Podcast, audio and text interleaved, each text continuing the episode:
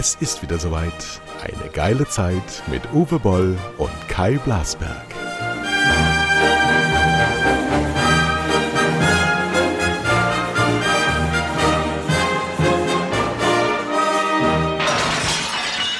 Hallo und guten Tag, guten Morgen, guten Abend zu äh, Boll Blasberg.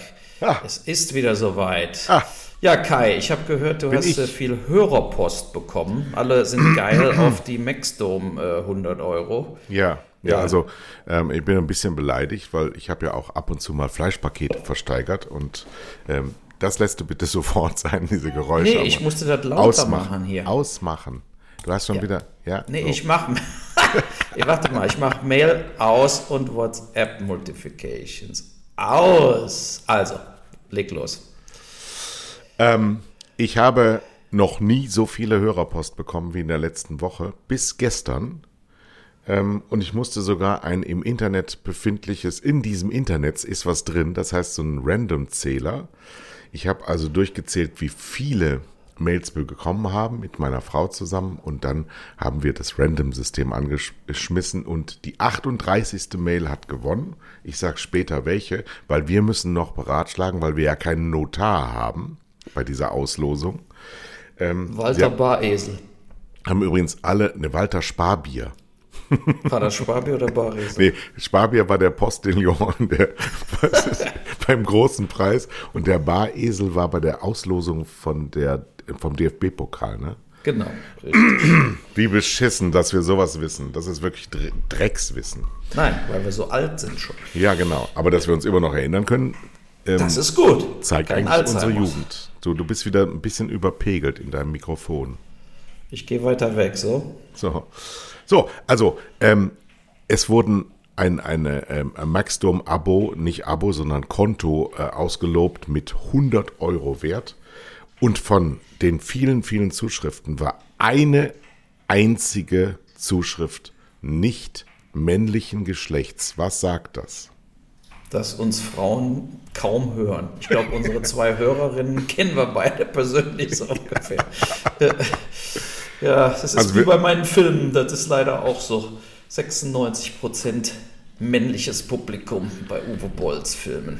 Ich habe, hast du Zeit, ein, ein paar Stimmen vorzulesen, weil sie nicht nur das Codewort richtig beantwortet haben, übrigens richtige Quote 100 Prozent. Ja, also es sind nochmal für die, die nicht gehört haben beim letzten Mal. Ich habe am Ende der Sendung nach dem, beim längsten Podcast, den wir bisher gemacht haben, nach fast anderthalb Stunden ähm, das Wort ausgerufen, das sie mir schreiben müssen. Das haben alle richtig gemacht und haben also auch alle bis zum Ende gehört. Und die schönsten ähm, Ausschnitte lese ich jetzt vor. Burkhardt. Burkhardt schreibt sich, das war wieder eine tolle Sendung, hätte gerne noch länger gehen können. Wurde sehr diskutiert übrigens diese Woche, weil es so lang war. Und wir ja immer wieder so von so Formatfritzen hören, ein Podcast darf nicht länger als 30 bis 45 Minuten sein. Ich nehme es vorweg, alle sagen unisono, die geschrieben haben, macht so lang ihr wollt, das ist super, was ihr macht. Ja, Sehr natürlich. Das wissen wir ja auch. Die Formatfritzen von 30 bis 45 Minuten sind meistens die, die schon nach 10 Minuten in die Knie gehen thematisch und deswegen auch von ihrer Redaktion nicht durchs Ziel getragen werden. Wir haben sowas übrigens nicht. Wir setzen uns samstags morgens in der Regel ans Mikrofon und schwafeln offensichtlich substanzreich ähm, über die vergangene Woche. Die übrigens nach meinem Empfinden, nicht nur unsere Podcasts werden immer länger, sondern die Wochen werden auch immer voller. Es passiert immer mehr. Absolut. Wahnsinn, oder? Ich glaube, dass wir gerade in einer unfassbar historischen Zeit sind. Ja, leider. Ja. Ich wäre froh, wir wären nicht in, äh, weil, die, weil die, die, die historische Zeit ist ja keineswegs äh, positiv, kann man ja mal sagen, ja, sondern es ist mehr äh, unsicher als je zuvor. Aber lese erst, erst noch weiter durch. Und ich möchte mich für meine Stimme entschuldigen. Ich bin ja auch die Station Voice von Maxdome und in dieser Woche ein bisschen in die Knie gegangen, weil ich irgendwie dann doch auch. Ähm, äh, äh, äh. Und ich habe ein bisschen meinen Dallmayr Prodomo in Verdacht, dass der Histaminen absondert und mich deswegen etwas räuspernd macht. Aber das ist ein anderes Thema. Also gerne noch länger. Mein Sohn 18 und ich freuen uns immer aufs Wochenende und die neue Folge. Dann Dirk schreibt, klasse Folge und ihr könnt auch gerne zwei Stunden Podcast aufnehmen. Macht weiter so. Selbstverständlich höre ich jeden Podcast von euch beiden von der ersten bis zur letzten Minute. Eine Podcast-Folge pro Woche halte ich persönlich für einen guten Rhythmus, wenn die Folgen unterschiedlich lang sind, weil von Woche zu Woche nicht immer die gleiche Menge an Themen gibt, dann ja. ist das eben so, schreibt der Sven. Doch gerade hier, das ist ja der Vorteil eines Podcasts, der in kein Senderraster passen muss. Max schreibt uns weiter so. Freut mich, dass ihr weiterhin den Podcast macht, trotz regelmäßigen Meinungsverschiedenheiten. Das macht den Podcast gerade so unterhaltsam und spannend. Und Uwe, Blood Rain gibt es bereits auf Blu-ray. Muss man, muss man dir das sagen, ja? Manchmal ja. Ja. Aber ich habe es auch gelernt jetzt diese Woche, hm. dass da eine Blu-ray vorhanden ist. Aber es wird ja eine neue Blu-ray mit höherer Auflösung gemacht. Dann ähm, habe ich letzte Woche ja erzählt, war ich ja bei Dreharbeiten einer sehr lustigen Sendung mit Lutz van der Horst für Tele 5, das äh, Maxdome sponsert. Und da war ich bei den Dreharbeiten und da hat mich jemand angesprochen und zwar der Sven, der berühmte Lehrer aus Bonn. Ich habe mich sehr gefreut, ähm, von unserer Begegnung in Köln in eurem Podcast zu hören. Es war wirklich toll, sich mal persönlich mit dir zu unterhalten. Siehst du, Siehst du, es gibt auch Menschen, die schätzen das hoch, Uwe. Ja? Ich hoffe auf noch viele weitere Folgen eures gelungenen Podcasts. Ihr seid mir, ihr, also beide, seid mir sehr sympathisch. Ich glaube, der, glaub, der meint nur mich. so, und dann habe ich ähm, einen längeren, ähm, den ich nicht ganz vorlesen kann, von Carlos bekommen. Ähm, Terroristen, der lebt immer noch. genau, Carlos aus Kolumbien. Ja. ähm, zum aktuellen Inhalt. Im Großen und Ganzen teile ich Ihre Meinung, er sieht mich, Herr Blasberg, teile ich Ihre Meinung, dass der sehr, sehr böse Putin in 20 Jahren, ich habe gesagt in zwei Monaten, in 20 Jahren ähm, in einer anderen Welt lebt, in der Tat Geschichte ist. Aber Herr Boll aus heutiger Sicht hat auch berechtigte Gegenpositionen Daher gefällt es mir sehr gut, dass sie beide sich so erfrischend uneinig sind. Was mich natürlich brennend interessiert, ist ihr Gesellschaftsentwurf, äh, wie ihr Gesellschaftsentwurf denn aussieht und ob sie auch bereit sind, in ihrem Gesellschaftsentwurf selbst zurückstehen. Ähm, ich gehe mal ganz ketzerisch davon aus, dass sie Lustfahrten, wohin auch immer, mit dem, nicht mit dem Zug, ähm, oder in einer Fahrgemeinschaft absolvieren. Ich betone, dass ich es stets interessant finde, wenn die eigene Biografie in Bezug auf den gegebenenfalls anderen Gesellschaftsentwurf im Konflikt steht. Es ist mir wichtig zu betonen, dass mein Neidhammel an der Leine ist, aber es ist eine Binsenweitheit, gleich welche Konzepte man sich anschaut, tatsächlich Gleichheit im ökonomischen, ökologischen Sinne ähm, als frommen Wunsch zu bezeichnen. Es kann als reales Beispiel nur einen Kai Blasberg geben. Das stimmt, ein Kai Blasberg. Es gibt nur ein Kai Blasberg, ein Kai Blasberg, der seine Führungsposition übernimmt. Diese Hierarchieprinzip stellt jedoch gleich, welchen Gesellschaftsentwurf man annimmt, ein Thema dar, dass man so eine fleißige Arbeitsbiene oder bienerisch sein kann, wie man will. Faktor am am richtigen Zeitplatz dürfen Einschätzungen nicht eben völlig ignoriert werden. Das stimmt, lieber Carlos. Dazu sage ich Folgendes.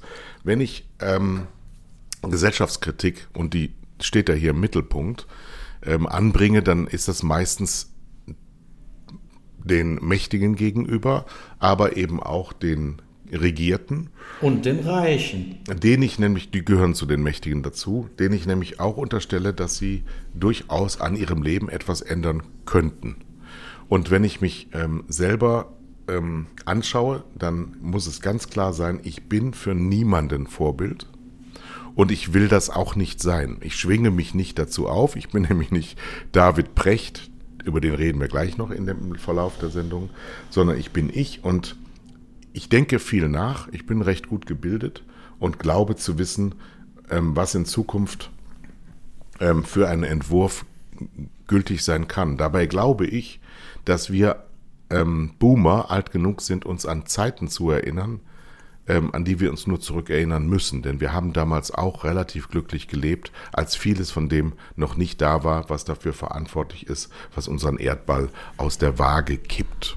Ja, aber, aber wo, äh, weißt du, du, du, hast ja oft Tipps gegeben, wir müssen weniger und weniger und weniger, ja. aber dann ja. warst du auf Mallorca, dann warst du in Montreux und warst jeden Tag auf einem Konzert und ja. dann fährst du in ganz Deutschland rum zu deinem Geschäftstermin. Ja. Ja, und da, da haben mich nämlich einige drauf angesprochen, haben gesagt, ja, ja aber er selber äh, genau. Ich, ich habe dann immer gesagt, ja gut, er fährt wenigstens mit dem eigenen Auto durch die Gegend äh, und fliegt nicht. Ja, das ist ja positiv. Aber insgesamt ist es eben so. Nee, Wer will gerne selber äh, sich einschränken? Also es ist erstens, einfach davon zu reden, aber schwer zu machen. Genau, genau. Erstens ist es eine, glaube ich, deutsche Pest, dass wenn du etwas anmerkst, ähm, zu dem alle anfangs noch die Köpfe nicken, du dann von einer gewissen Klientel, die sich nicht verändern wollen, die gar nichts verändern wollen, das sind meistens Konservative, äh, dann gebrandmarkt wirst, wenn du nicht 100% veränderst. Also Na, sie, wenn du quasi deine Farm verlässt, ja, bist du schon schuldig. Bist du schon schuldig, so. Ähm, aber auch darauf habe ich Antworten. Die sind mir allerdings ein bisschen zu popelig und zu klein. Ich habe tatsächlich mein Leben so verändert, wie ich niemanden kenne, der es verändert hat. Jetzt höre ich sie schon wieder schreien. Ja, du, höre ich mein Leben lang übrigens. Ja, du hast es ja auch leicht. Nein, ich habe es genauso schwer wie andere auch. Ähm, Zweitens, ich achte sehr viel mehr darauf als andere. Und ja, ich mache noch Dinge, die mir immerhin noch, also wenig tue ich, gegebene, ähm, gemessen an dem früheren, ähm, immer noch Bauchschmerzen bereiten. Aber ich klebe mir nicht äh, sorry Greta hinten auf den Auspuff und scheiß auf alles, wie die Leute, die in ihren Camp David Shirts am Flughafen stehen und diese Schlangen bilden an den Flughäfen, egal ob das jetzt der schlechte Berliner oder der nicht so gute Hamburger oder ein ganz guter Münchner ist, überall crowdet sich das so, weil die Leute glauben, sie hätten immer noch ein Recht auf irgendwelche Reisen. Und das ist nicht der Fall. Und diese Freiheitsbeschränkungen, die das sein werden, ja, das werden sie sein, die sind notwendig, es sei denn, wir, lassen, wir machen jetzt die Hose auf und lassen laufen. Ich glaube sogar, und jetzt wird es ganz, ganz schwierig für viele, ähm, dass es zu spät ist. Ich glaube, dass wir das nicht mehr retten können, was wir zerstört haben. Und ich hoffe inständig, dass die Auswirkungen nicht so schlimm sind, wie wir befürchten.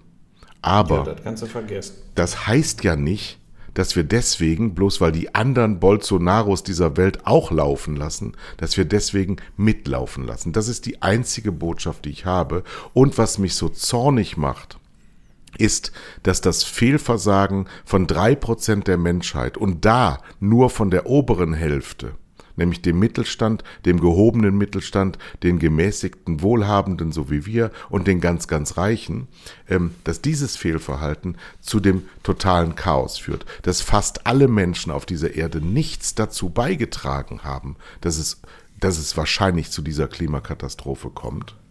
Und dass wir als diejenigen, die Verantwortung dafür tragen, viele gar keine, auch hier nicht, wir aber schon, überhaupt keine tragen wollen. Und diese Ignoranz, die macht mich zornig und das wird auch weiterhin so bleiben, lieber Karl. Das ist ja, wir haben ja diese Woche gesehen in Florida, äh, jetzt South Carolina, der Riesen, ein unglaublicher Schaden von wahrscheinlich äh, hohem achtstellig bis neunstellig, also bis äh, äh, äh Milliarden, 100 Tri Milliarden Trillion, Schaden. Trillion, sagt der Amerikaner. Ja, ja, genau, richtig. Ja, Billions sind da ja Milliarden und Trillion ja. sind dann noch mehr. Oder, aber der Punkt ist, dass eben die Klimakatastrophenfolgen natürlich viel teurer sind, als äh, wenn wir das Klima gerettet hätten, haben wir aber nicht. Aber jetzt leben wir äh, nach dem Motto, äh, wenn ich weiß, dass morgen die Erde untergeht, pflanze ich trotzdem noch mein Bäumchen. Das ist eigentlich das, was ja auch deine Message war. Äh, da schließe ich mich an. Es ist nur, weil man denkt, man kann jetzt sowieso nichts mehr retten, muss man jetzt nicht die Sau abgeben und jedes Wochenende nach Ibiza fliegen. Ja, so. Und äh, darum es ja. Wir hatten ja auch diese Woche durch diese Pipeline-Bombardierung, wer es auch immer war, ja, äh, sind 3000 Tonnen ähm, quasi in die Ozonschicht vom Gas gelandet. Ja. Ne? Ein Prozent der CO2-Ausstoß von Deutschland habe ich gelesen. Genau, auch durch dieses Leck. Ja, ja. und äh, so, und das ist natürlich dann äh, auch für genau für uns, die wir den Planeten irgendwie dann doch noch für die nachfolgenden Generationen lebbar erhalten wollen, sind sowas natürlich klar, brutalste Schläge ins Gesicht, wo man dann eben auch sieht, dass eben äh, äh sich auf großer weiter Politik am Schluss keine Sau wirklich für Global Warming interessiert. Mhm. Ich habe einen Bericht gesehen diese Woche, es wird ja gewählt in Brasilien. Also Bolsonaro hat ja schon gesagt, er anerkennt, äh, wenn er verliert, anerkennt er die Wahlen nicht. Ich meine, muss man wo, wo wir jetzt mittlerweile leben. Ne? Wir leben eigentlich, wo äh, vollkommene Faschisten wie Bolsonaro, in Italien sind sie ja schon dran, die hält sich aber zum Glück im Moment noch sehr ruhig, macht man mal ab, wie es da weitergeht. Aber äh, in Brasilien äh, ist schon klar, diese Wahl wird unter Umständen gewalttätig. Ja. Ne, wenn er nämlich nicht gewinnt, wird er seine ganzen, und der hat ja wie der Duarte da hier in, in, in auf den Philippinen hatte, der hat die Militärleute ähm, auf seiner Seite. Das ist eben anders als bei Donald Trump, der sich mit dem äh, FBI und so weiter vollkommen verscherzt hat. Der hat da wenig Freunde in den USA im Bereich äh, Militär, FBI und CIA. Deshalb ist es schwerer in den USA einen gewaltsamen Umsturz durchzuziehen. Aber in Brasilien, äh, ich sag mal so, der, der äh, Bolsonaro, ich glaube ehrlich gesagt, er wird die Wahl gewinnen. Der andere der, Kandidat ist uralt, war im Gefängnis, war auch korrupt. Also ich glaube jetzt nicht, dass der Bolsonaro die Wahl verliert. Aber und unser Fußballstar Neymar hat sich ja für Bolsonaro ausgesprochen und der hat ja 10 äh, Millionen Follower bei Instagram und dann werden davon ja 80 Prozent wahrscheinlich die Wahl ähm, entscheiden. Ja, ne? also das ist wirklich die einzigen, die nicht wählen werden, äh, sind die Umweltschützer von den Drogenkartellen. Weil die sagen sich, scheiße, äh, wir haben es einfacher bei den, bei den anderen äh, äh weiter unsere Familien lassen und die, genau, die Drogenhandel im, an Gangs Im Amazonasgebiet werden wir, wenn der alles abholzt, äh, schneller entdeckt wahrscheinlich.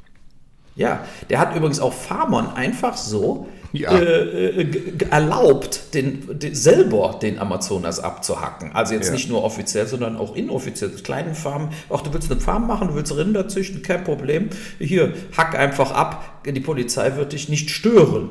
Ne? Äh, äh also das heißt, er scheißt, also wirklich, er scheißt der Welt ins Gesicht seit Jahren. Und äh, die, der Amazonas wird eben da auf Turbo abgehackt. Und da können wir gar nicht so viel im Schwarzwald umpflanzen hier in Deutschland, wie, wie da gleichzeitig abgehackt wird. Und deshalb ist eben auch, das ist so ein, so ein äh, äh, ja, Lost Cause. Ne? Also wir, wir, wir, wir wollen die Erde retten, aber wir tun es einfach nicht. Und durch diese ganze äh, Ukraine-Situation wird dann natürlich noch stärker die Umwelt verpestet. Wir müssen aber nochmal zur Hörerpost zurückkommen. Ja, gut. Dann. Und zwar möchte ich dir jetzt die Frage stellen, soll diese eine Frau, die geschrieben haben, einfach ähm, mein Random-System ähm, überbrücken oder sollen wir sagen, nein, ihr seid alle gleich, ihr hättet auch schreiben können, es geht an einen der vielen, vielen Männer, die geschrieben haben. Das musst du jetzt entscheiden. Ich Wie bin ja befangen. Wir können ja die Frau nicht gewinnen lassen. Gut, dann Einfach haben wir so. das. Wir müssen schon losen. Du musst schon irgendwie zu Das habe ich ja, das habe ich ja, das habe ich ja, das habe ich ja. Okay, also der, der, so. der Schreiber Nummer 38 hat gewonnen, oder? Der hat gewonnen, ja. Und den schreibe ich an, heute ja. noch am Samstag. Ähm, und werde ihn dann instruieren, was er zu tun hat, damit er in den Besitz dieses Konto kommt. So, dann habe ich noch ja. zwei, ähm, äh, die ja, die ich auch interessant finde. Und zwar schreibt der Manfred, äh, bester Kai, bester Kai schreibt er, bester Kai. Oho. Dranbleiben war wie immer ganz puppig. Mit Bullshit bewerbe ich mich um die ausgelöste Durchhalteprämie von 100 Euro. Die 100 Euro will ich allerdings im Fall, dass ich der glückliche Gewinner bin, bist du nicht, Manfred, du warst Nummer 37, ähm, allsonntäglich bereits als Hörer eurer munteren Kabelei mit erhellender und aufbauender ist als jede Predigt. Nicht für mich behalten, ich würde sie spenden und zwar an Uwe. Love in Return. Einen Euro pro Beleidigung, zu der sich in der kommenden Ausgabe versteigt. Und weil ich glaube, dass die 100 Euro nicht ausreichen, würde ich bis zur 200. Beleidigung noch jeweils einen Euro drauflegen. Ist das ja, ein Wort? Jetzt kannst du endlich mal Geld verdienen. Da bin ich dabei, Arschloch. Also, da müssen wir jetzt eine Strichliste führen. Ja. Also, nee, das machen wir nicht, weil Beleidigung ist ja eine Straftat. Ja, Ja, aber ich Ähm, so, also jetzt mal ganz beleidigt habe ich selten. Also, Nee. ich sag mal so, mehr Also wie ein, zwei Mal pro Podcast habe ich nicht persönlich irgendjemanden beleidigt. Also oder- ich würde sagen, in der Regel äh, sind es ähm, Filmförderer und äh, die ARD und ZDF, also Genau. öffentlich-recht. Da werden aber Personen werden eigentlich relativ selten beleiden. genau, es sind mehr Institutionen. Ja. Ja. Ähm, ich würde vorschlagen, ähm, Manfred, ähm, Uwe und ich legen zusammen jeweils 100 Euro und spenden das an eine Organisation, die wir uns noch äh, mitteilen werden im Laufe der nächsten Woche. Und dann verkünden wir das. Also liegen jetzt 300 Euro im Topf. Ich verfüge einfach über euer Geld. ja.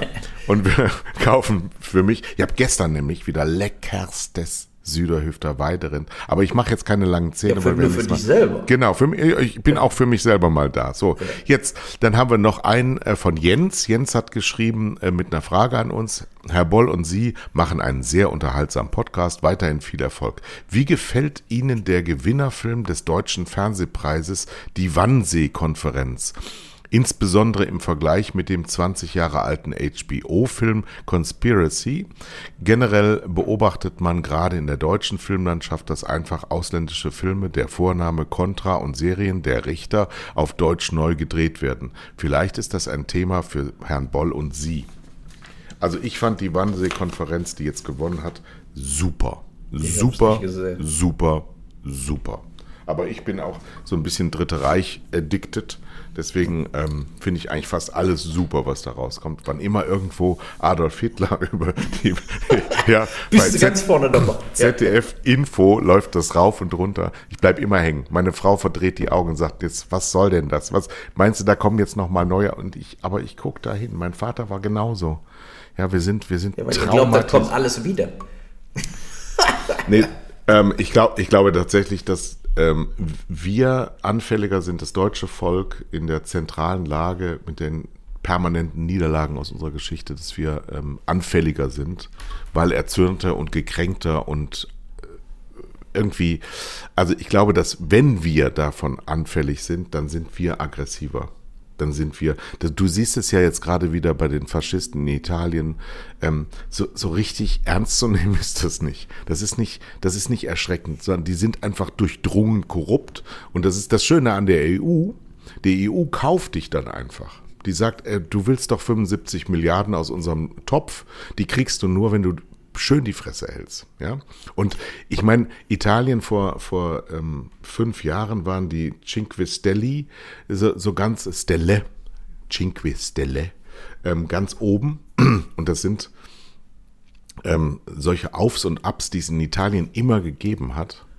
Und äh, jetzt wird eben nach dem Geldtöpfen geschielt und wenn sie sich wie Orban verhält, dann kriegt sie aufs Maul, weil Italien kann sich das nicht erlauben, was Ungarn sich erlaubt, nach wie vor erlaubt und auch weiter Nee, ich habe ich hab mich mit meinem italienischen Restaurantinhaber, äh, Inhaber, den ich schon Ja. ewig kenne, hier in Mainz äh, darüber unterhalten und er sagte, es ist eben äh, egal, wer in Italien regiert, es endet immer gleich. Ja. Also er sagte, diese vier Dingers hier, wie hießen die nochmal? Die andere Koalition von vorher mit dem Draghi. Ja, vier, irgendwie. vier Flaggenkoalition oder irgendwie sowas. Der meinte, die haben nichts von dem umgesetzt, was sie im Wahlkampf versprochen haben. Ja. Und er geht jetzt davon aus, dass diese neue Regierung auch nichts von dem umsetzen wird, was wie sie die Ampel. Wahlkampf versprochen Wie die haben. Ampel. Ja. Die Ampel hat, hat auch, der, der Lindner, der Lindner hatte jetzt den Fetisch Schuldenbremse. Also früher hat man sich irgendwie so, so lebende Hamster in den Darm gesteckt mit in, in Kondomen, um äh, Gefühle zu entwickeln. Und der hat das bei der Schuldenbremse. Offensichtlich Erektionen nur noch entstehen, wenn er das Wort Schuldenbremse sagt, nämlich die Einhaltung der Schuldenbremse und hat jetzt neuen Schattenhaushalt von 200 Milliarden aufgemacht. Das wird auch gar nicht mehr erklärt, so woher jetzt diese Summen kommen. Die sind auf jeden Fall immer rund. 100 oder 200 Milliarden. Genau. ja. Und, aber, aber die Schuldenbremse wird auf jeden Fall eingehalten 2023, weil wir nämlich jetzt mit 100 Milliarden und dann 200 Milliarden ein Sondervermögen und die, da- die glauben, glaube ich, in ihrem Bändlerblock da sitzen. Die glauben wirklich, wir sind so bescheuert, dass wir das alles so, ja, sagen, ja, wunderbar. Hm. Beim nächsten Mal gehen 50 Prozent nicht mehr wählen. Sage ich dir direkt. Ja, wie in Italien. Da haben wir auch nur 60 Prozent am Schluss noch gewählt. Ja. Da war bis mittags um drei war eine Wahlbeteiligung von 20 Prozent. Also da musst du dir mal überlegen, dass, äh, wie unglaublich der Salvini den Bach runtergeht, den kaum einer wählt. Und der Berlusconi, der aussieht, als wäre, wäre aus Madame Tussauds Schattenkabinett da rausgewichst, ja, und die haben kaum Wähler und sitzen in der Regierung. Das ist doch mit demokratischen äh, Überzeugungen auch nicht mehr vermittelbar. Wenn die allergrößte, mit Abstand größte Partei äh, die der Nichtwähler ist. ja, aber die, guck mal, die jetzt da gewählt wurde, die ist ähnlich wie Macron aus dem Nichts gekommen. Im, nee, im nee das stimmt. Eine, wie, ja, aber die, die Partei war doch. Äh, die war, die, die, die Partei. Keine, keine, Prozente vorher gehabt. Gar nichts, aber die war ja. auch mit dieser Nichtpartei, war die schon Ministerin. So ist es nicht. Die hat schon regiert unter Berlusconi damals. Vorher, ach so, ja. gut, aber, aber an sich war ihre Partei, die heißt ja, wie heißt die nochmal? Äh, unsere äh, Brüder Italiens. Brüder Fratelli. Italiens, genau. Ne? Fratelli. Ne? So. Also, äh, ja gut, aber es, es, zeigt ja, dass so Kleinstparteien äh, in anderen Ländern urplötzlich fast äh, in der Regierung sind oder sogar in, in die Regierung kommen. Das gibt es in Deutschland ja nicht, aufgrund unseres perfekt eingefädelten Wahl, äh, sozusagen, unseres gerickten Wahlsystems kommen eben diese Kleinstparteien nie irgendwo rein, äh, weil sie eben auch klein gehalten werden. Ne, mit der 5%-Dings, mit 4000 Unterschriften sammeln, um überhaupt auf den Wahlzettel zu kommen. Ja, das vermisse ich nicht. Also ich brauche jetzt nicht noch irgendwelche Blödköpfe, die den Uterus bewahren wollen im Sinne des Jesus nee, Christus. Das, also, das sehe ich auch so. Aber es ist trotzdem natürlich verheerend, dass äh, quasi der Kanzler in Deutschland immer nur aus drei Parteien gestellt werden kann.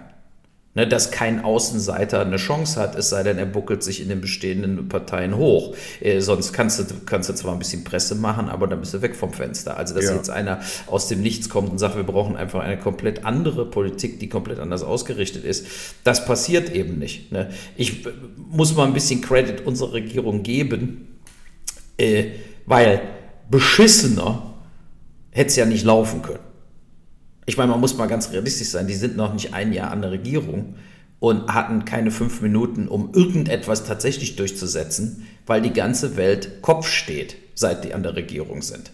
Und äh, da wird dann eben eine grüne Partei zur Kriegstreiberpartei, obwohl sie 21, 19, also 2021 Werbung gemacht haben, keine Waffen in Krisengebiete und stop, so weiter. Stopp, lasse ich dir nicht durchgehen. Nein. Haben sie Kriegs, aber gesagt. Krieg, Kriegstreiber ist ein aggressives Wort, das die Situation der Grünen in keiner Weise widerspiegelt. In gar keiner Weise. Dann bin ich auch ein Kriegstreiber. Ja, ja gut, oder Kriegstreiber, sagen wir mal Aufrüster ja, sondern äh, sie sind eben dafür, dass, dass äh, äh, die Ukraine mit allem, was sie haben, äh, die Russen bekämpfen. Und ich glaube, genau. keiner, keiner von uns ist wirklich dagegen, ja, äh, aber also viele von uns sind eben dagegen, dass es äh, äh, sich zum Dritten Weltkrieg hochschaukelt. Dass es so gekommen ist, ist eine ganz große Katastrophe. Und für diese Katastrophe gibt es Verantwortliche. Und diese Verantwortliche, im Wesentlichen dafür Verantwortliche, ist einer davon ist heute Bundespräsident, amtierend und schweigend.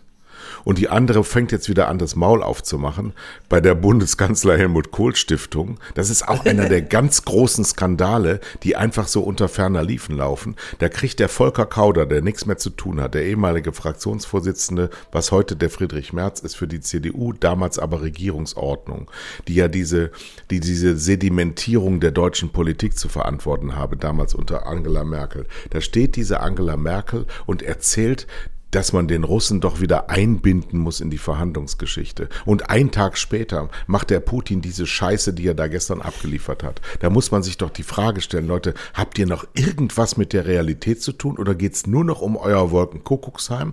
Diese Bundeskanzler Helmut Kohl Stiftung bewirbt sich um drei Millionen Anfangsausstattung von Staatsgeldern für gar nichts, um das Ansehen von Bundeskanzler Helmut Kohl in einer musealen Form darzustellen. Das ist per Personenfetisch. Das, wir sind eine Republik, wir brauchen das nicht. Das ist total überflüssig. Das Und sind die deutschen Royals die deutsche in, Adels, in diesen äh, Zeiten für so einen Dreck Geld auszugeben, finde ich absolut widerwärtig. Ich ja, also ja. da bin ich hundertprozentig deiner Meinung. Eine einzige Witzveranstaltung, aber das zeigt eben die, die äh, äh die Gesamtversorgung unseres Beamtenapparates, des öffentlich-rechtlichen, des politischen und so weiter muss weiter gewährleistet sein, egal was passiert. Beim NDR haben ja auch zwei äh, zu, in den Überschriften ihren Job verloren letzte Woche und dann sind sie nur versetzt worden bei gleichem Gehalt. Ne? So, so, mhm. wird, so, wird, die Öffentlichkeit verarscht und natürlich eine, eine Helmut Kohl Stiftung äh, hätte von der deutschen Birnen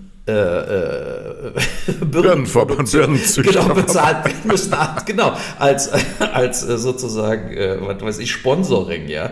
Aber äh, wir haben ja letzte Woche genau gesagt, was diese Woche passieren wird. Und es ist genau so passiert. Wir haben gesagt, der, das Referendum kommt, die werden alle, aber 97 Prozent war natürlich ein überragender Wahlsieg für die Russen. Äh, so, und also, dass sie noch nicht mal den Anstand haben, fairer zu fuschen. Ne, also einfach so, oh, es war knapp, aber 58, 58 Prozent haben für die Eingliederung gestimmt. Dann hätten sie noch irgendwie fälschen können, aber die haben ja gar keine Hemmung mehr zu sagen 97 Prozent, weil alle anderen sind erschossen worden, äh, die anders abstimmen wollten.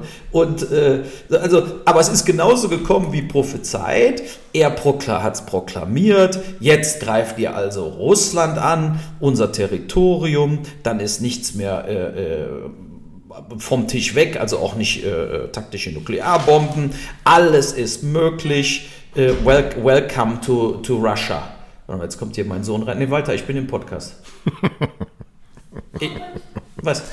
Hallo ich, Walter. Hallo Walter, sagt er. Hallo Walter. Ich bin im Podcast. Bitte, ich brauche noch 20 Minuten. Äh, wo, wo ist mein iPad? Du kriegst jetzt kein iPad. Danach, wenn, wenn, ich hier fertig bin. Hä? Ich will mein iPad. Der, der, ich glaube es nicht, warte. Ja, liebe Zuhörer, jetzt sind wir wieder in einer richtig klassischen theatralischen Aufführung der Familie Bonn in Mainz am Rhein. Der Walter ist in Kanada groß geworden. Er hat schön die deutsche Sprache gelernt. Er ist gewohnt, wie jedes Wohlstandskind alles zu bekommen. Ist nämlich alles zu bekommen. Meinem Sohn, alles zu mein, bekommen. Meinem Sohn das iPad wegzunehmen. Nee, ich hab, wir haben das iPad komplett weggenommen. Ja? Und ich habe ihm aber versprochen, er hat nämlich gerade eine Stunde Nachhilfe gemacht. Danach kann er mal einen Augenblick mit dem iPad spielen. Das ist natürlich wichtiger wie der Ukraine-Krieg. Aber wieder zurück zum Ukraine-Krieg. Äh, äh, es ist, ähm, genau so sieht es jetzt aus. Und ich habe heute in der FAZ schon gelesen, dass die Amerikaner für den Fall, dass Russland eine taktische Nuklearwaffe einsetzt, dann wohl auch die russischen Truppen in der Ukraine selber bombardieren wird als Antwort. Ja. Und so schaukeln wir uns dann doch langsam zum Ende der Welt. Willkommen, Dr. Seltsam. Und wir sind alle tot am Schluss. Ja. Ne? Das ist nämlich genauso dieses, man sieht ja auch, der, weißt du, der, der Erste und Zweite Weltkrieg, die sehen ja nur im Nachhinein so aus, oder viele Kriege im Nachhinein so aus, als ob das so rucki zucki losgegangen wäre. Aber die meisten großen Kriege sind ja so peu à peu entstanden. Aus so komischen Situationen. Und da wurde dann auch immer, weißt du noch, wo Hitler, es wird zurückgeschossen, wo sie Polen besetzt haben. Jetzt wird nur zurückgeschossen, weil ja die Polen uns angegriffen haben. Also das ist so das Narrativ, was auch der Putin fährt äh, der erzeugt erst eine parallele Wirklichkeit und die wird dann eben ganz anders interpretiert. Ja? Wobei ein bisschen Hoffnung habe ich, weil die Chinesen und Inder eben jetzt auch ganz schwer gegen Putin schießen. Und der und, Türke. Und der Türke auch, der Erdogan ist es auch kotzgedrissen leid. Dass, äh, äh, ja, also wirklich, die, die muss überlegen, die wollten den wirklich die, das Händchen halten. Ne, die haben wirklich, also mit, mit Putin ja dieses andere äh, Wirtschafts, die, wie heißt das nochmal, dieser, diese, diese andere Wirtschaftsding, die sie da gebildet haben aus den verschiedenen Ländern, wo auch der Iran drin ist und so. Ja, ja, also, da muss man, muss man glaube ich, nicht zur Kenntnis nehmen. Nee, gut, ab, richtig, aber entscheidend ist, sie wollten ja den Kontakt zu Russland nicht kappen. Aber äh, was jetzt gerade passiert, das, da lachen die sich auch drüber kaputt. Da sagen selbst die Chinesen ist vollkommen absurd. Und wenn er natürlich eine taktische Atomwaffe schmeißen würde, glaube ich, ähm, dass nur noch Gabun, die haben ja wieder für ihn gestimmt, also dass er dann wirklich äh, gar keine, also gar keinen Support mehr hat von, von keinem einzigen Land der Erde. Wir dürfen aber nicht lachen. Selber. Wir dürfen nicht lachen, wenn Gabun gesagt wird, weil es ist mit Sicherheit rassistisch geprägt, unser Lachen. Das darf so nicht sein. Ja, aber wie kommt Gabun darauf, die Russen so zu unterstützen? Haben die Ja, da die werden da wahrscheinlich Geld davon bekommen, nehme ich mal fast an. Das ist so, so viel Fantasie braucht man. Ich habe äh, übrigens, weil du eben FAZ sagtest, auch was Schönes heute Morgen gelesen. Der Bayerische Rundfunk ver vermisst 465 Millionen Euro in seiner Pensionskasse. ja, jetzt stell dir mal Folgendes vor. Ich habe ein, ein kleines Bild äh, geprägt, eine Metapher. Der Bayerische Rundfunk nämlich, äh, laut FAZ oder beziehungsweise ähm, der Prüfungsanstalt, dem ähm, Landesrechnungshof Bayern, der moniert, dass die Gemeinkosten beim Bayerischen Rundfunk mittlerweile bei 56 Prozent angekommen sind. Das heißt, der Uwe, der kleine Uwe kommt zum Papi Kai und will 100 Mark, als du klein warst, gab es ja noch die Mark, Ja. weil er in die Stadt fahren will, um sich einen Pullover zu kaufen. Dann kommt der kleine Uwe wieder, weil der Papi ihm 100 Mark gegeben hat, mit einer Rechnung über 44 Euro für Strümpfe und äh, Mützen. So, der Papi fragt, wo ist denn der Pullover? Ja, ich habe keinen schönen gefunden. Dann fragt der Papi, wo sind denn die 56 Euro? Und der Uwe sagt, ja. Das, Das, war ist- das Ende. das ist Ja, der bayerische das- Rund. Ja. Uwe ist der bayerische Rundfunk, macht irgendwas, kann 44 Prozent der Kosten nachweisen und 56 Prozent der Kosten sind Gemeinkosten. Das heißt, sie wissen bei, bei mehr als bei jedem zweiten Euro nicht genau, wofür sie es ausgeben. Das ist nicht Ja. schlecht, oder? Ja, aber dafür machen sie ja dann, äh, sparen sie alles andere ein, nämlich zum Beispiel die Kommunikation mit den Menschen. Ja? Also ich habe ja mehrere Projekte beim ZDF, die sagen noch nicht mal zu, die sagen noch nicht mal, ähm, wir haben das Projekt bekommen und besprechen es. Und wenn man dann e-mailt, haben Sie das Projekt bekommen, bitte bestätigen Sie, dass Sie das Projekt bekommen haben und Sie gucken sich's an, kriegst du auch keine Antwort mehr. Das heißt, die haben genau das, dieses schweigende Ja, haben die schon umgesetzt, weil sie zu sehr beschäftigt sind mit äh, ihren internen äh, Strukturierungen, wahrscheinlich schon der Weihnachtsfeier von diesem Jahr. Ne? Äh, äh, das, ist, das ist schlimm, weil in Privat, also Privatfirmen werden ja natürlich schon pleite deswegen oder würden dann vom Staatsanwalt durchsucht werden und würden äh, Strafverfahren bekommen. Aber vielleicht haben sie das Geld auch irgendwo versenkt. Cum-Ex, Wirecard, Warburg, Bärenberg, keine Ahnung. Einfach, Aber- einfach mal so alles aneinander Überall rein. investiert. Ja, vielleicht haben sie sich auch, vielleicht haben sie auch am Anfang des Jahres das ganze Geld in Aktien investiert und merken jetzt, ist es dr- dr- 35 Prozent weniger. Äh, so wie wir ja zum ersten Mal offiziell 10 Prozent Inflationsrate haben. Also das heißt, äh, die Ja, ich weiß nicht, wie die drauf kommen. Ich war gestern einkaufen in meinem Loseladen und das Stück Butter kostet jetzt 3,90. Das sind einfach formerly known as 7,50 Mark. Ja. ja, ja, gut, da haben sie natürlich dann, die, die, ich meine, der ganze Punkt mit diesem, mit diesem Warenkorb, da habe ich mich jetzt noch mit zwei Freunden auch drüber unterhalten, ist ja vollkommen absurd zusammengesetzt. Und zum Beispiel Computer sind da noch drin. Ja. Auf demselben oder Autos werden ja ganz anders bewertet. Also, Ja. da, das heißt, da, da steigt gar nichts im Preis, so wie das bewertet wird. Und dann darf natürlich zum Beispiel Lebensmittel steigen um 40 Prozent, klar, ersichtlich für alle. Aber das wirkt sich dann nicht wirklich auf den Inflationskorb so stark aus, wie, in wirklich, wie es in Wirklichkeit passiert ist. Das ist also auch so ein bisschen Volksverarschung, äh, wie so ein Inflationskorb berechnet wird, äh, weil fühlbar hat sich seit einem Jahr alles um 30 bis 40 Prozent verteuert. Meine, meine Frau hat 300 Euro bekommen. Wofür? Energiegeld vom, vom Staat. Echt? Also von ihrem Arbeitgeber, ja. Ähm, haben aber alle bekommen, die eine Überweisung monatlich bekommen. Du nicht und ich nicht, haben wir ja schon drüber gesprochen. Aber die, tatsächlich, die Summe ist geflossen Ende September, wird aber ähm, versteuert. Das heißt, Ja, aber der weißt du Staat, was- weißt du, was der ich Staat macht sich künstlich Einnahmen. Das ist auch nicht so schlecht. Ja, Aber was, schüttet- was ich gekriegt habe, eine Nachzahlung für Strom. Und das ist unglaublich. Da, da, da habe ich jetzt hier noch liegen, das habe ich denen geschrieben und habe gesagt, ob es noch alle Tasten im Schrank haben. Ich habe 46 Solarpanels auf dem Dach Ja. und gebe Strom ab zur Stadt. Ja. So, wo ist meine Gutschrift für den von mir gemachten Strom? Habe ich die mal Ja. gefragt. Das haben die nämlich gar nicht abgelesen. Stattdessen ist er unten an die Straße gegangen, da habe ich meinen Zähler und hat dann, äh, äh, so, ich habe jetzt, ich zahle jetzt 142 Euro Abschläge pro Monat, muss ich bezahlen, obwohl ich 46 Solarpanels habe auf meinem Flachdach und meine Nachzahlung hier ihre Energiekosten vom 23. September 21 bis 22. September 2022 1705 Euro. Wie viel, wie, viel, wie viel Kilowattstunden hast du verbraucht? Ja, muss ich mal hier gucken, hier, wo, wo steht das denn hier? Also Nachzahlung 850 und ich habe Verbrauch, ihr Jahresverbrauch der letzten drei Jahre waren 2021, 22 4700 Kilowatt. Das ist wenig. So, und dann, ja, wahrscheinlich wegen dem Solar. Wir haben, nee, kann ich, nee. Nee, kann gar nicht, pass auf. Dafür also, ist es zu viel. 2019 hatte ich noch kein Solar. 2019, 2020 hatte ich noch kein Solar. Da habe ich verbraucht 5800 Kilowatt. Ich habe 7000, weil wir ja ein Fer Ferienhaus haben. Da wird ja viel Strom verbraucht. äh, Für sowohl- beide Häuser zusammen hast du quasi. Genau, 7000. genau, ja. Ja, gut. Aber ich zahle, ich zahle. Wie viel Cent zahlst du für eine Kilowattstunde? Moment, da gucke ich jetzt drauf. Äh, wo steht das denn? Ihre Berechnungsgrundlage. Zählerstand Alpha, Zählerstand neu. Verbrauch. Jetzt glaube ich die Preis langweiligste. netto 27, äh, 27,99. Bist du verrückt? Das ist total billig. Echt? Das ist total Ich habe billig. Entega Ökostrom. Ich habe zwei, zwei an 30 brutto, allerdings mit Mehrwertsteuer. Das ist 32. ungefähr Der gleiche Preis. Okay, so, also also- da, wenn, wir, wenn wir dabei bleiben, haben wir auch Glück gehabt. Das ist billig.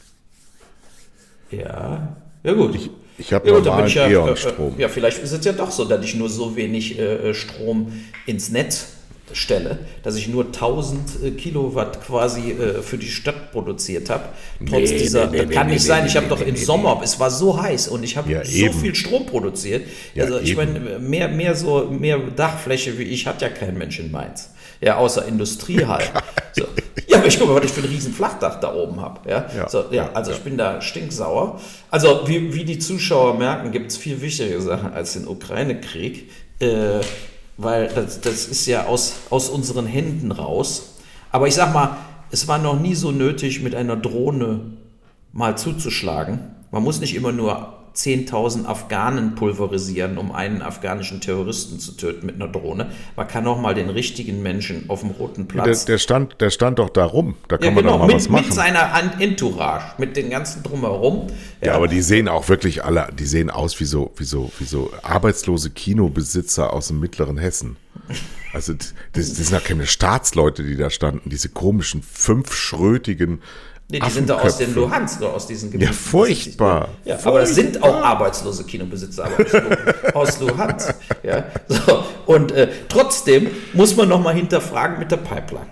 Also, Ja, das, das musst du mir mal erklären. Wer hat denn da welches Motiv? Also es, es gibt ja ein Video von Joe Biden äh, vor dem Ukraine-Krieg. Da hat er gesagt, Nord Stream 2 wird es nicht geben, wenn die Russen in der Ukraine einmarschieren.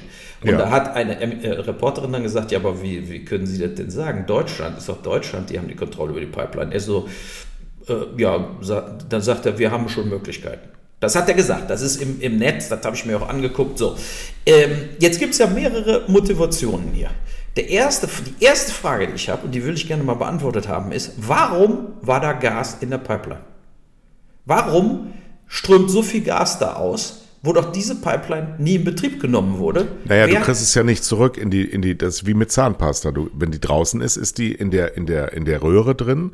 Wie, wie, du kannst sie ja nicht wieder ansaugen und zurück in die Erde. Das geht ja nicht. Nee, nee, aber du kannst auch, das, also nach meiner Einschätzung war doch gar kein Gas jemals in der Pipeline durchgeflossen, also sozusagen, oder war da Gas als Test drin und äh, es wurde ja nicht genutzt, die Pipeline wurde ja nicht genutzt. Das heißt, in Deutschland ist ja nie Gas rausgekommen aus der Pipeline. Ja. Das heißt, die Gas, das Gas wurde einfach von den Russen da reingeflutet und dann war's, war das Ding voll mit Gas. Aber dann hätte man das doch auch, wenn er, als, als die Pipeline jetzt in die Luft geflogen ist, hätte man doch sozusagen dann auch mal das Gas abdrehen können. Statt 3000 Tonnen, das sind ja auch enormste Summen, äh, da ausströmen zu lassen. Warum wurde also in Russland dieses Gas nicht abgedreht? Sind sie denn bescheuert? Das ist ihr Geld, das ist unser Planet, das ist, ich verstehe es nicht. So, aber jetzt überlegen wir doch mal von der Motivation her. Die Amis haben eine hohe Motivation, dass die Nord Stream 2 nie in Betrieb kommt.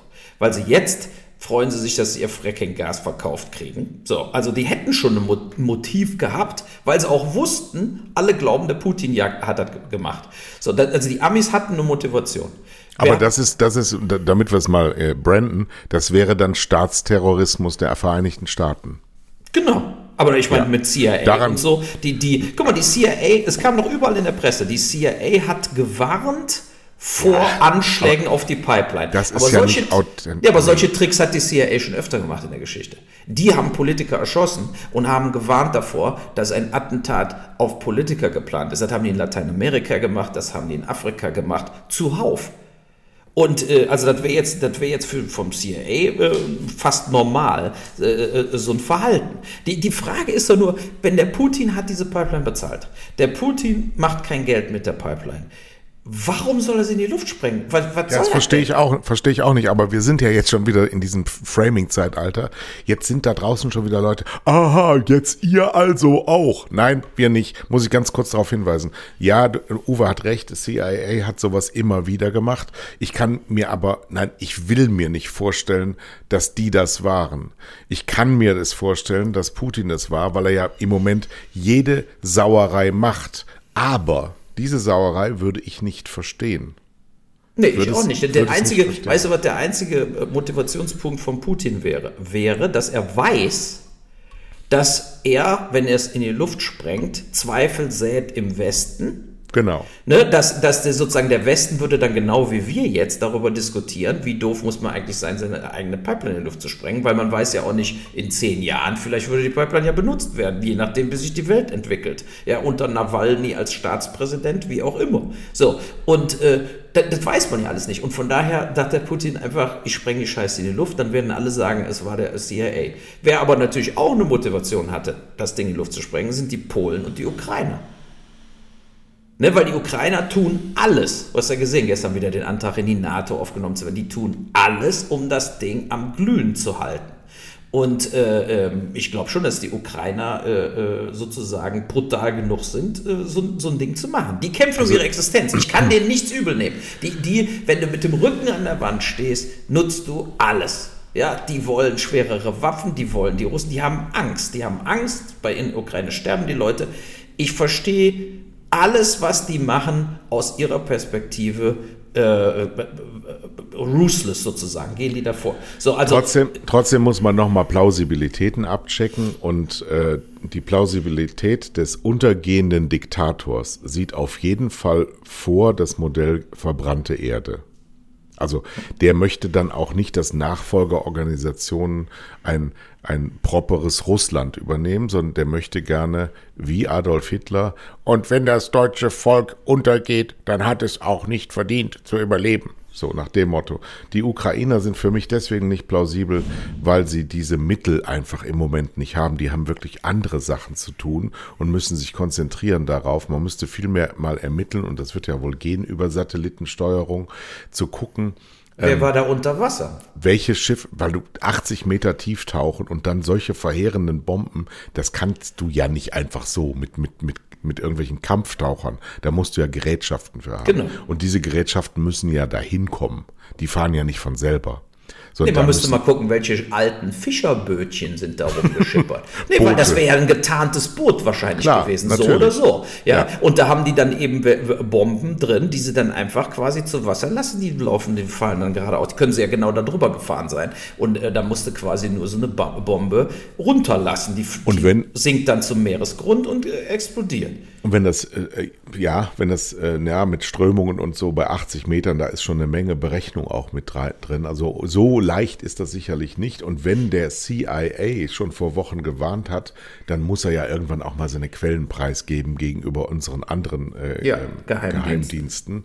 Äh, weil ja sonst kannst du nicht einfach sowas rauslassen. Also müssen dann schon, schon wissen, äh, Ross und Reiter benennen. Aber vorstellen wollen wir uns das alles gar nicht, weil wir, wir, wie jede Woche erleben wir Dinge, die wir uns eine Woche vorher noch nicht haben vorstellen können. Und das mittlerweile, ich war ja echt extrem gelassen, aber mittlerweile muss ich auch sagen, zumindest diese taktische Atomwaffe ist für mich nicht mehr undenkbar. Weil Ja. der, der Mann, wenn du den gestern gesehen hast mit diesen, mit diesen arbeitslosen Kinobesitzern da in diesem Rondell äh, am Roten Platz, da habe ich schon gedacht, äh, wenn die so, so entrückt sind der Realität, oder beziehungsweise, die sind ja gar nicht entrückt, sondern die sind in ihrer eigenen Realität. Der glaubt das wirklich. Das ist kein Zyniker, sondern der argumentiert stringent. Ja, richtig. Ja? Ja, aber das habe ich doch immer gesagt. Weißt du, wir- beide hatten ja von Anfang an auch verschiedene Auffassungen über die ganze Nummer. Und immer sozusagen, dann hatte ich mal recht, dann hattest du mal recht, dann hatte ich mal recht. Aber am Schluss hab, ändern wir ja auch. Nee, aber- nee, nee, aber das ist ja, ich, ich glaube auch, das ist der Grund, warum äh, nicht nur die Leute gerne zuhören, sondern das ist doch die Diskussion, die wir hier haben, ist die Diskussion, die in Deutschland die Leute am Tisch haben, die du mit deinen Freunden hast. Und wir haben einfach, wenn man, wenn man un, sozusagen äh, unbeeindruckt oder un, nicht korrupt ist, ja, dann muss man seine Meinung in diesem Fall ändern. ne? man, also, also, man- so, und wir haben diese, diese ich habe immer gesagt, der Putin wird den Krieg nicht verlieren im Frühjahr. Ich habe immer gesagt, so, dann hat sich das militärisch gewandelt, dass die Ukrainer auf dem Landkrieg tatsächlich diesen Krieg gewinnen könnten. So, trotzdem bin ich immer dabei, äh, äh, habe ich immer gesagt, der Putin wird es aber nicht zulassen. Der wird dann schwerere Waffen einsetzen. Das sage ich seit drei, vier Monaten. So, und äh, das ist, ich glaube einfach, dass der, guck mal, was der gestern gesagt hat, diese Gebiete werden nie zurückerobert und so. Und wir hatten dieses ganze Gespräch vor dem Einmarsch in die Ukraine, hat man, hat man, äh, wo der ganze Westen gesagt hat, ach, wir hätten Putin mal wörtlicher nehmen müssen. Und ich bleibe dabei. Ja, wir, wir sollten den wörtlicher nehmen. Letzte Woche haben wir da gesessen, haben gesagt, der, das Referendum geht durch. Er wird sagen, das ist jetzt Russland. Jetzt die nächsten Tage wirst du sehen, was passiert. Die machen so Grenzzäunchen. Die geben jedem Pässe. Die tun so Business, so typischer KGB-mäßig, ja, wie bei George Orwell, wird da jetzt quasi eine Parallelwelt, wie die Frauen von, äh, wie heißt das nochmal hier, von Eastwick oder wie der, also weißt du, so, so eine Parallelwelt erzeugt. Und das zieht der durch. Und dann werden die Ukrainer natürlich angreifen. Machen sie ja jetzt schon die ganze Zeit. Die werden dann Russland angreifen. Das wird dann überall rausgeblasen äh, von, von Putin, bis der Arzt kommt. So, und äh, wenn die Ukrainer dann gewinnen, weil sie immer mehr äh, sozusagen die, die Überhand gewinnen, vor allen Dingen im Winter, wird das ja für die Ukrainer eher einfacher, äh, Boden gut zu machen als für die Russen. Die haben ja sowieso große Probleme mit Nachschub. Ähm, ich weiß es nicht. Aber ich, ich, ich habe gesagt, irgendwann wachen wir morgens auf und Kiew ist weg. Und ich habe da echt Angst vor. Ich glaube wirklich, dass das passieren wird. Und dass die Amis dann sagen, drauf geschissen, dann fliegen auf einmal, ohne dass wir irgendwas reagieren können. Ich kann es vielleicht von meinem Haus hier aus sehen, weil hier ist ja der größte Militärflughafen äh, in Europa, direkt in Wiesbaden. Ne? So, wo dann auf einmal fliegen dann hier die Stealth-Bomber ab. Und dann wird, ja, genau, so, und das ist, also ich meine, ich kann mir das wirklich vorstellen. Ne? Und äh, das ist doch eine Katastrophe. Das ist eine Katastrophe. Nur, es ist ja eben auch so, da, da bin ich mittlerweile eben auch der Meinung, der Putin lügt eben, sobald er das Maul aufmacht. Er hat ja gestern gesagt, oh, lassen wir doch jetzt verhandeln. Ne? Furchtbar, Ja, vor, ja furchtbar. genau, und da, genau das hat er doch letzte Woche gesagt, wo er, weiß noch, wo er gesagt hat, wir machen doch, wir, wir, wir äh, macht Nord Stream 2 auf, dann senden wir Gas. So, und äh, stattdessen wird das Ding dann in die Luft gesprengt. So, äh, und, und das ist eben das Problem, du kannst dem kein Wort glauben. Es ist einfach so, der ist, also der, du kannst ihm nicht glauben, dass er, wenn du jetzt sagen würdest, na gut, pass auf, machen wir erstmal hier, äh, was weiß ich, Schusswechsel, also äh, Waffenstillstand. So.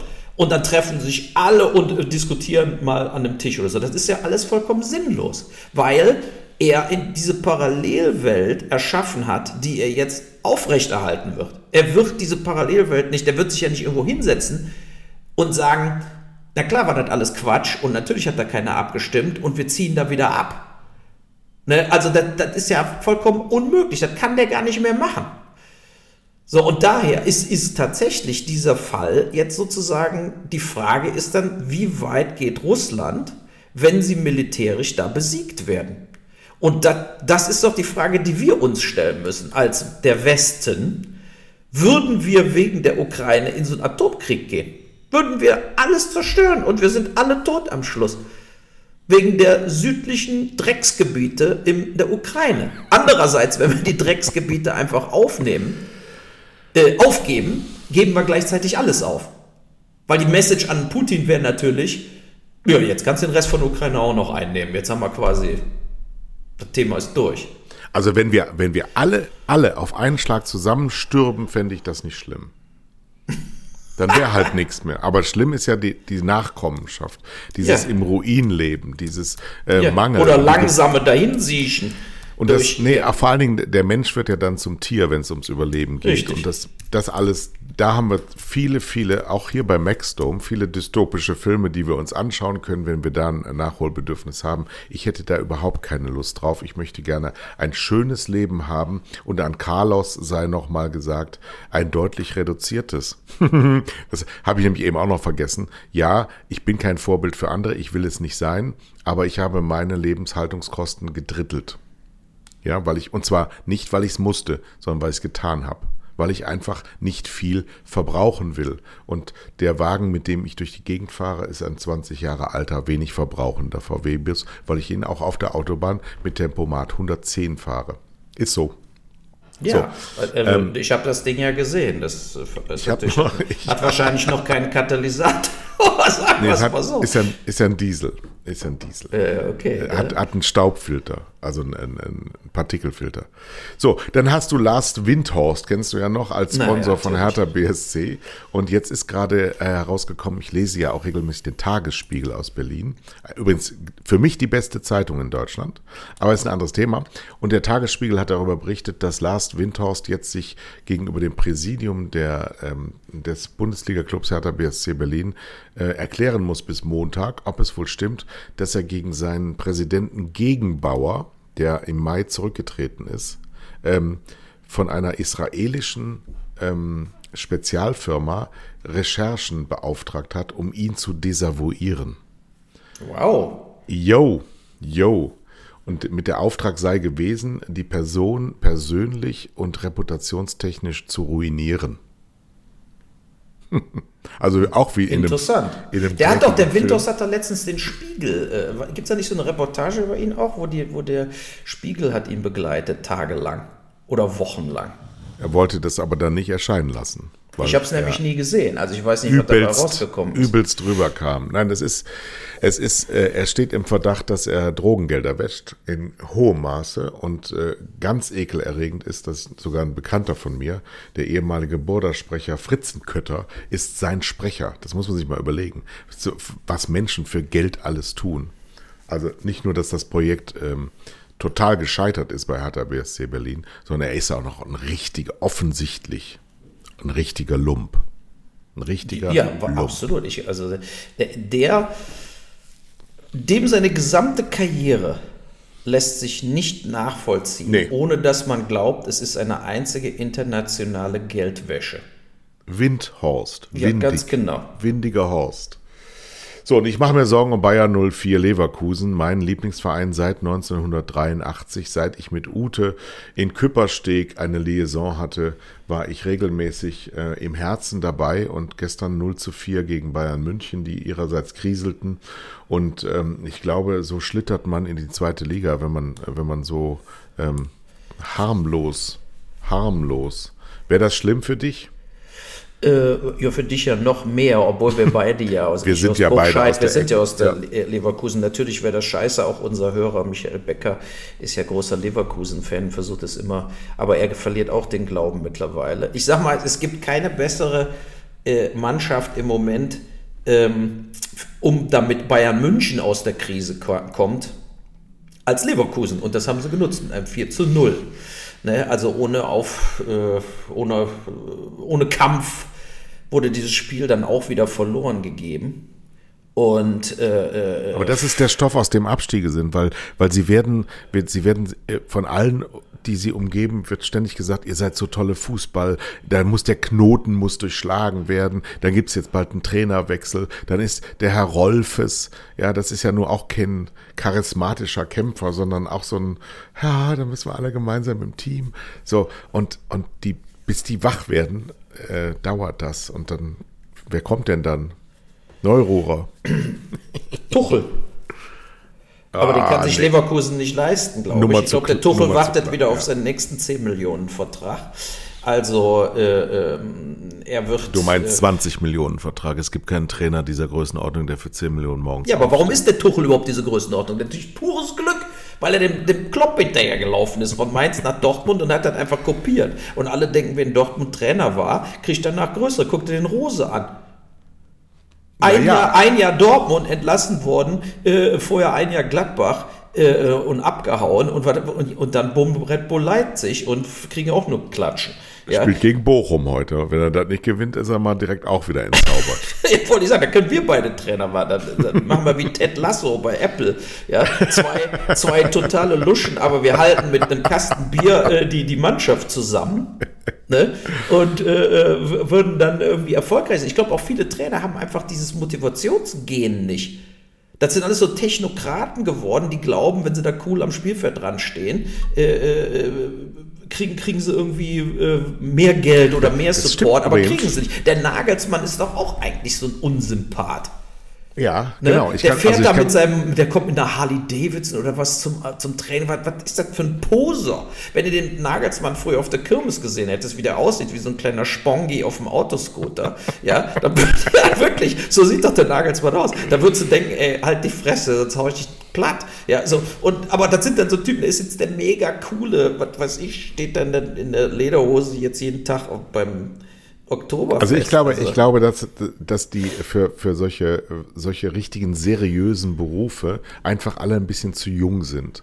Das gilt genauso für den Tedesco. Ich habe mir bei dem immer, das ist für mich so der, der, der komporisierte ähm, äh, Vorstand, der da steht in der Kabine. Ich kann mir den in der Kabine gar nicht vorstellen. Ich kann mir auch nicht vorstellen, dass der schwitzt und ich kann mir überhaupt nicht vorstellen, dass der irgendjemanden motivieren kann sondern der ja, steht richtig. da so und, ja. und, und, und fabuliert in irgendwelchen Halbsätzen, die keiner versteht. Und da, da sitzen dann ähm, mehrfache Millionäre und sagen, halt doch dein Maul, mein Gott, jetzt gleich ist die Pause rum, dann gehen wir raus und spielen weiter. Und ja, ja, es kann sein, dass der Fußball ist jetzt auch nicht ähm, durchseucht von Intellektuellen, auch auf dieser Manager- und Vorstandsebene, so dass du durchaus ähm, immer so, so, so Namens-Copy-Paste machst, dass du sagst, okay, mit dem bin ich auf der sicheren Seite, was Neues probiere ich gar nicht aus, aber ich glaube tatsächlich, dass ein 35-Jähriger, der kaum älter ist als seine Spieler, da muss es schon sehr gut laufen in der Mannschaft, dass das hinnehmbar ist, weil dieser Jupp Heynckes-Effekt, ja, dieses, dieses Seniorige und äh, auch Gelassene, was du auch bei, bei Ancelotti da siehst, das ist, ist mir ein bisschen näher als dieses Jungsche, aber wir sind ja jetzt selber auch schon fast 60, deswegen sind wir wahrscheinlich geprägt von unserer eigenen, das Sein bestimmt, das Bewusstsein begegnet einem immer wieder. Jetzt ist wieder eine Stunde rum und haben wieder eigentlich nichts besprochen, oder? Nee, aber ich pass auf, jetzt mache ich noch mal ein bisschen Wissenstransfer, mal weg vom Fußball. Also, man findet doch immer, äh, und zwar wurde berechnet, Auswirkungen eines Atomangriffs aus Deutschland. Oh, ein schönes, schönes, ein schönes Schritt, Genau, also explodiert eine 20 Kata Nuklearbombe, also eine taktische Nuklearbombe, würde ein Feuerball im Umkreis von etwa 260 Metern alles verdampfen. Also nur 260 Meter erstmal. Lebewesen, Bäume, Gebäude. In einem Radius von 600 Metern entstünden schwere Explosionsschäden. Der Überdruck kann Beton zerstören 100% äh, der Menschen in diesem Gebiet, jetzt reden wir wirklich mal quasi nur einen Kilometer insgesamt, würden sterben. Im Bereich dann von 1,5 Kilometern wäre die Strahlendosis so hoch, dass Lebewesen, also wir dann auch, also 1,5 Kilometer tot. So, wenn nicht unmittelbar, so würde die Kombination aus Strahlung, Verbrennung, Verletzungen durch die Druckwelle in wenigen Wochen dann weitere Menschen töten äh, und je nach Windstärke in einer Entfernung von bis zu 100 Kilometern.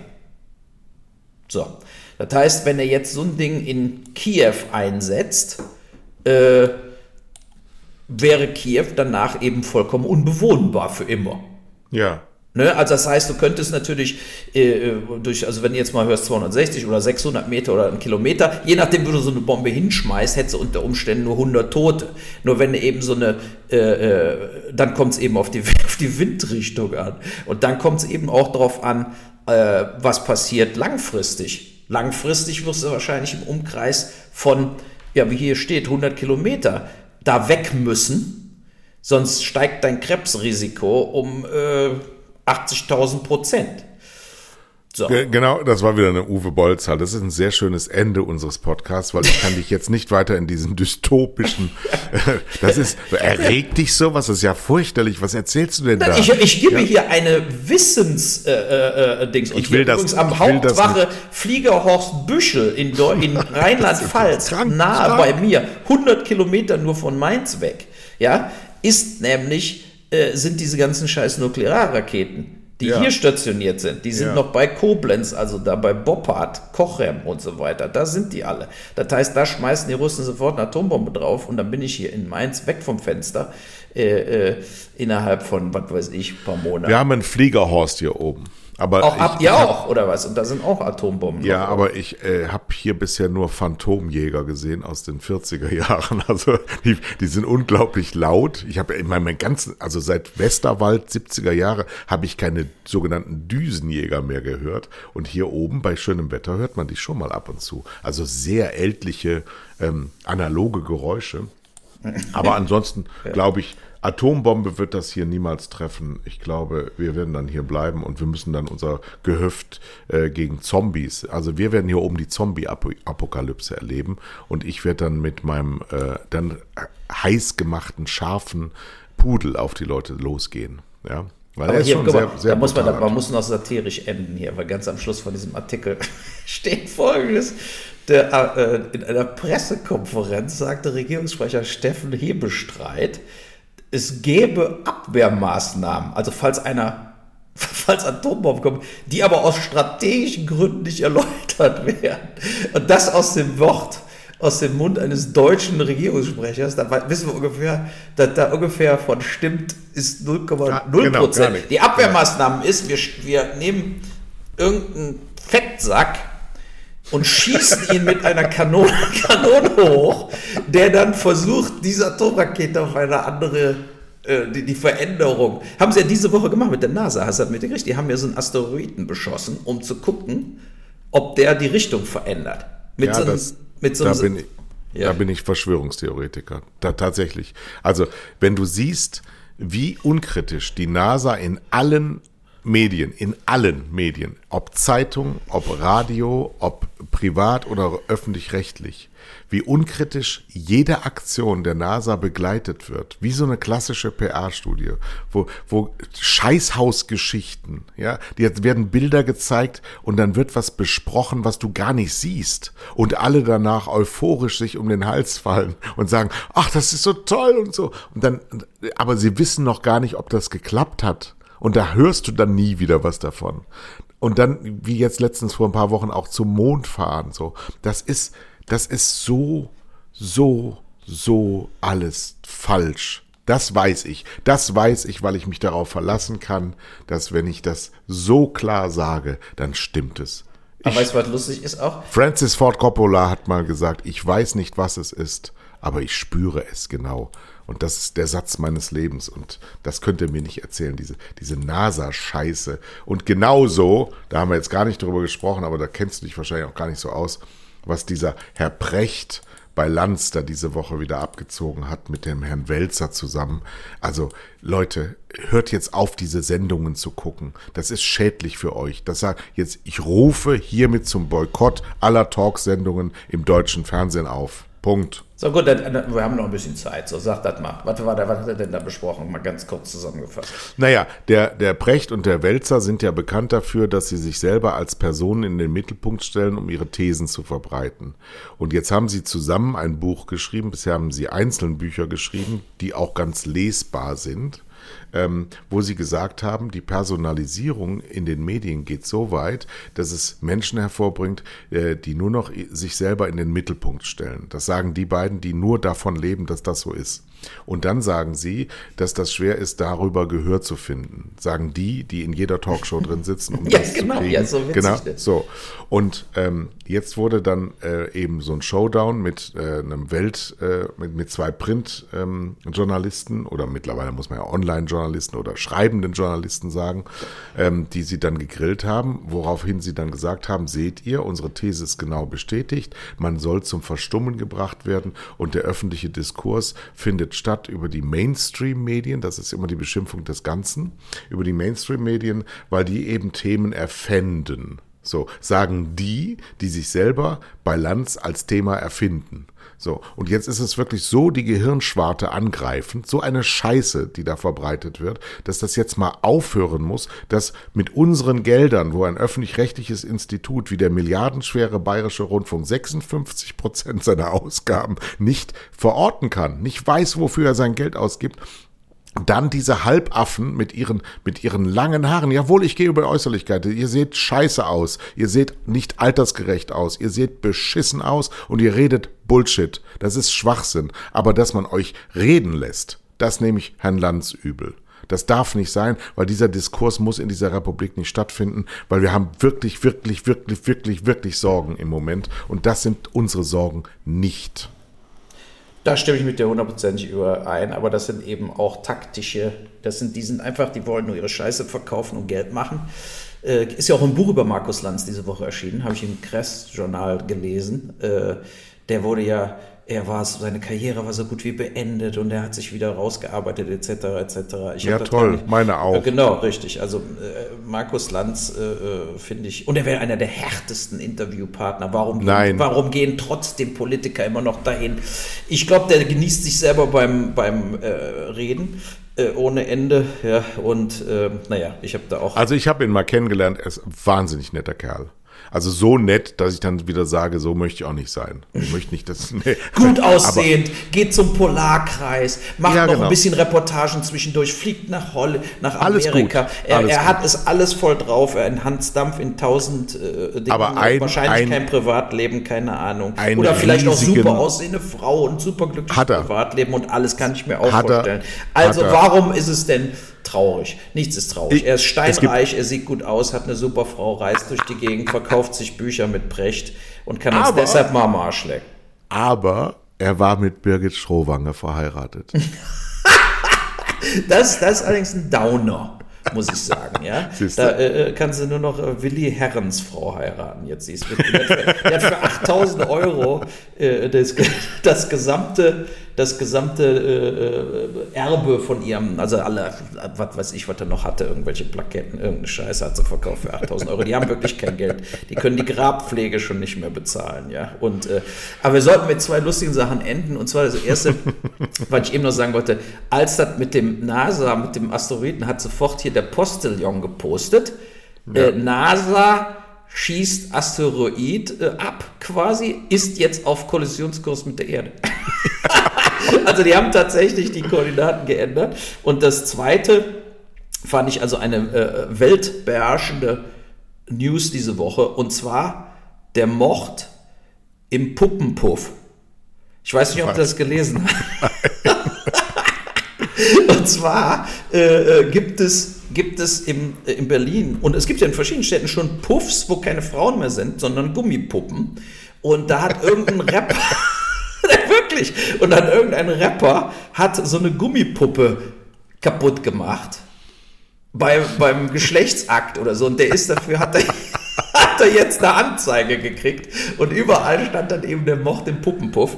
Und ich kenne ja Leute aus dem Rotlichtbereich und so weiter. Ich, wie bekannt mache ich ja seit, seit zwei Jahren, bin ich ja an so einer Doku dran. Äh, äh, ja, und äh, da hat dann einer zu mir rüber gewhatsappt, in einer Welt, wo es Puppenpuffs gibt, will ich nicht mehr leben. ich glaube, da war eine realistische Aussage sämtlicher Rotlicht-Motorradclub-Größen, äh, äh die, die es gibt. Und da musste ich ihm wirklich recht geben. Also, wo sind wir? Was ist los? Wie kann man in einen Puppenpuff gehen? Naja, die, die, das die, gibt es doch gar nicht. Also das, das gibt es ja wirklich. Das musst du dir mal überlegen, was das für eine lieb. Idee ist. Das gibt es doch nicht. lieb. Die Puppen sind lieb. Die wehren sich nicht. Die sind schmiegsam und du Kosten auch sagen, kaum was. Nur in der Anschaffung einmal. Musst du nur immer sauber machen. Ne? Ekelhaft. Bah, jetzt sag mal tschö. Aber das war ein gutes Schlusswort.